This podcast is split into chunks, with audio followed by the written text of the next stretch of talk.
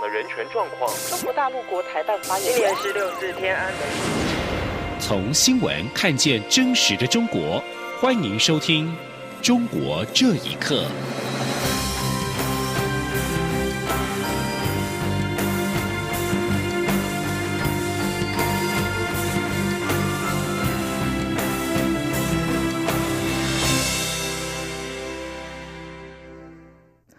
各位好，欢迎收听《中国这一刻》。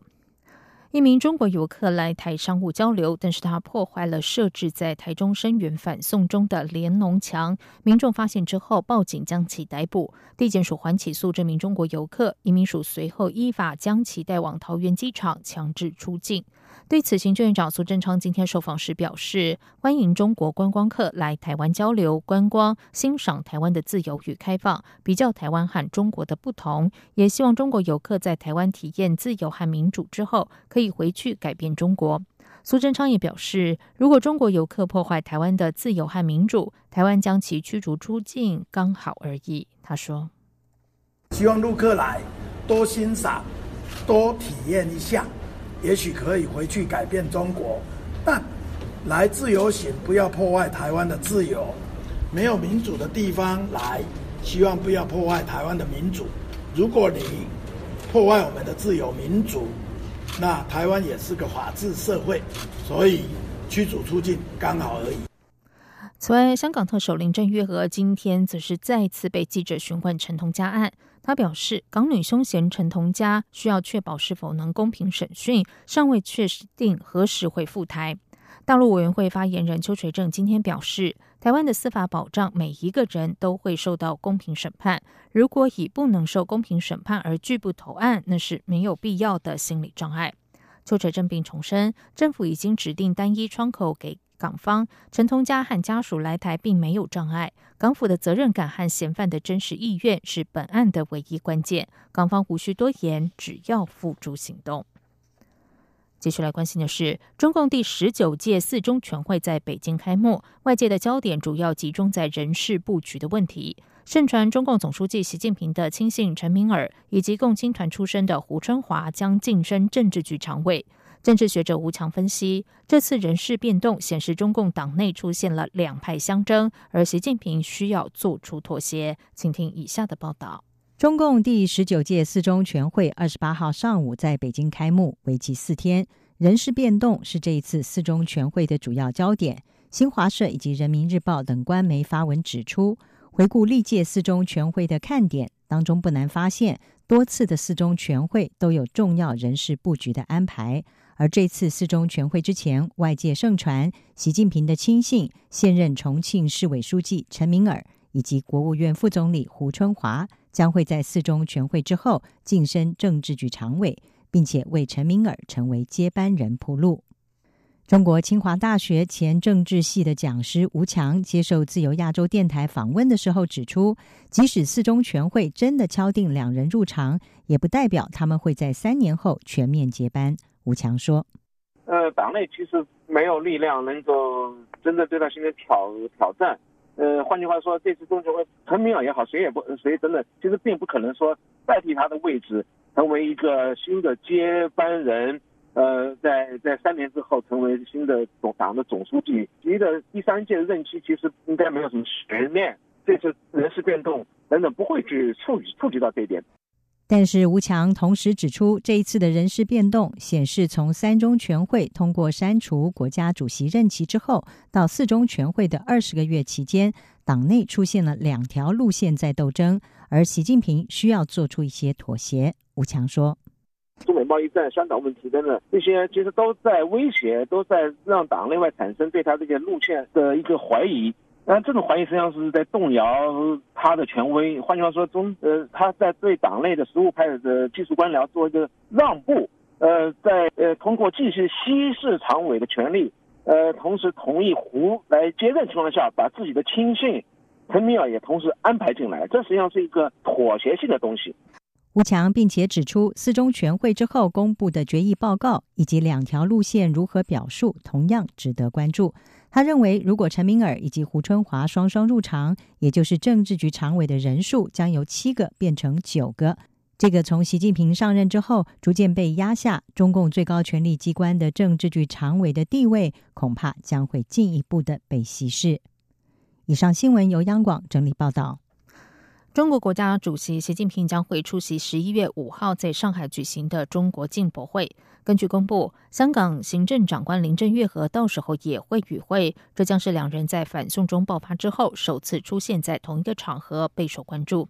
新华社今天报道，习近平将于十一月五号出席在上海举办的第二届中国国际进口博览会暨虹桥国际经济论坛开幕式及相关活动，并且发表主旨演讲。港府今天也公布，林郑月娥将出席该论坛开幕活动，并在以人工智能与创新发展为主题的分论坛发言。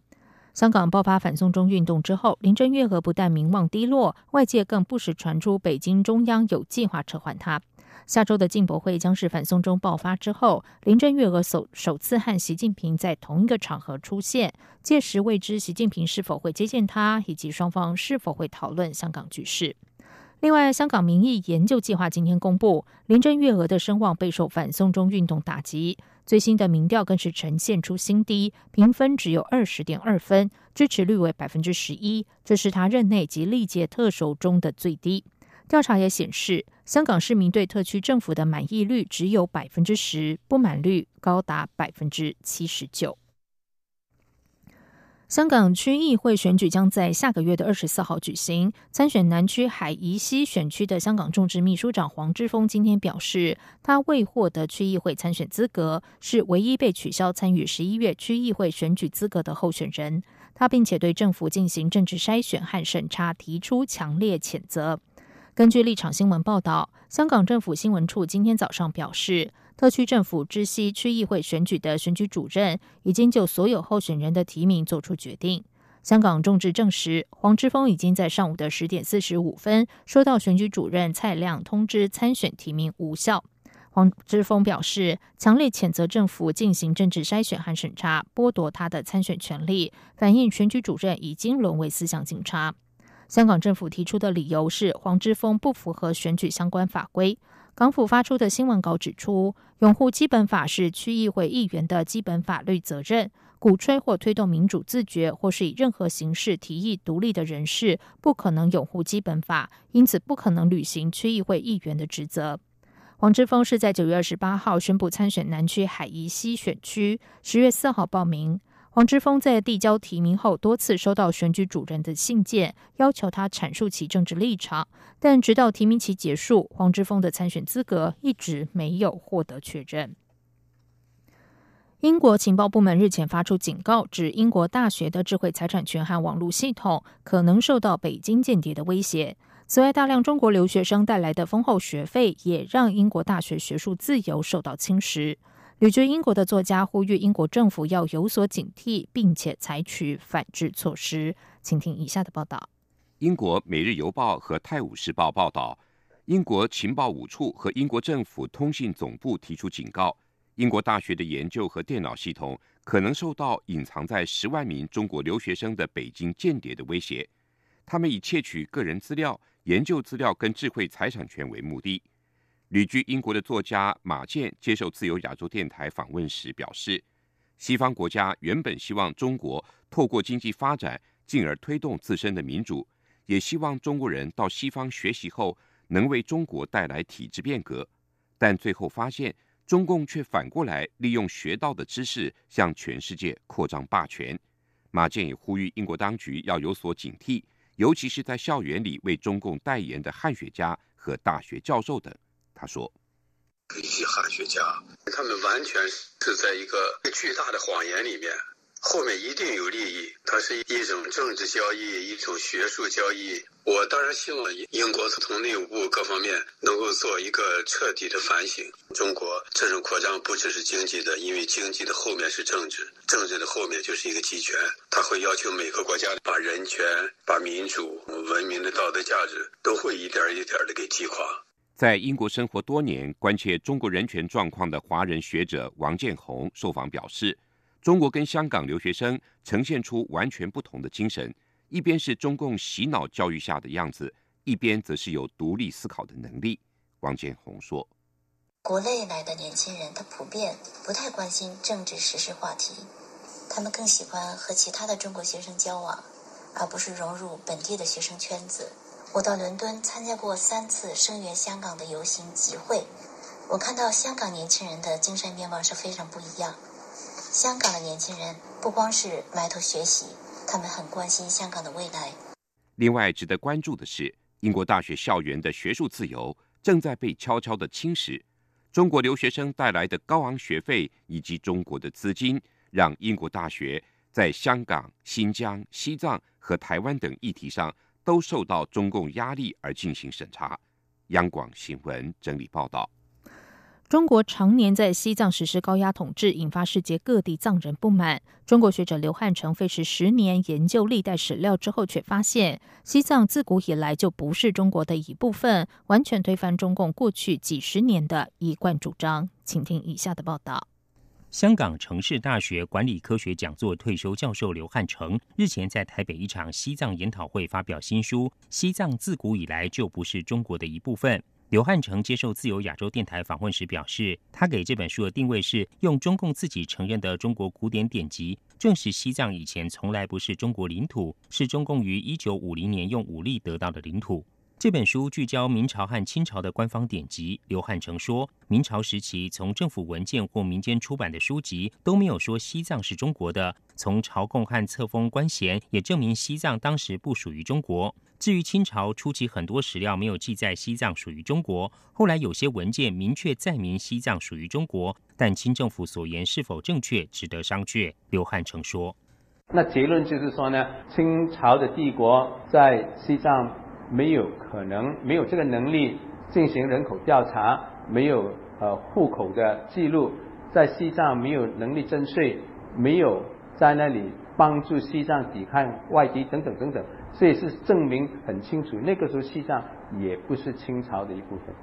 刘汉成表示，中国政府多年来强调，如果西藏流亡政府想跟中共谈判，藏方代表必须先承认西藏自古以来属中国领土不可分割的一部分，但这实际上根本是一场大谎言。他说，中共在一九五零年和平解放西藏，实际上就是赤裸裸的侵占，但是又碍于不能承认派兵灭国，所以才假造西藏自古属于中国。刘汉成说，退休后之所以花费近十年钻研西藏历史，是因为曾经跟英国人辩论西藏自古是中国一部分。他拿出一直以来被灌输深信不疑的史学说法，企图驳倒对方，却没办法说服，这才惊觉自己从小受骗。刘汉成表示，自己写书时坚持采用中国人撰写的史料作为查核根据，并强调完全不考虑西藏人和西方人的说法。同时，这些书必须是由中华人民共和国在一九四九年之后重新出版印行，而且可以公开在图书馆查阅。刘汉成说，他出版这本书只为揭露真相，他不支领稿费，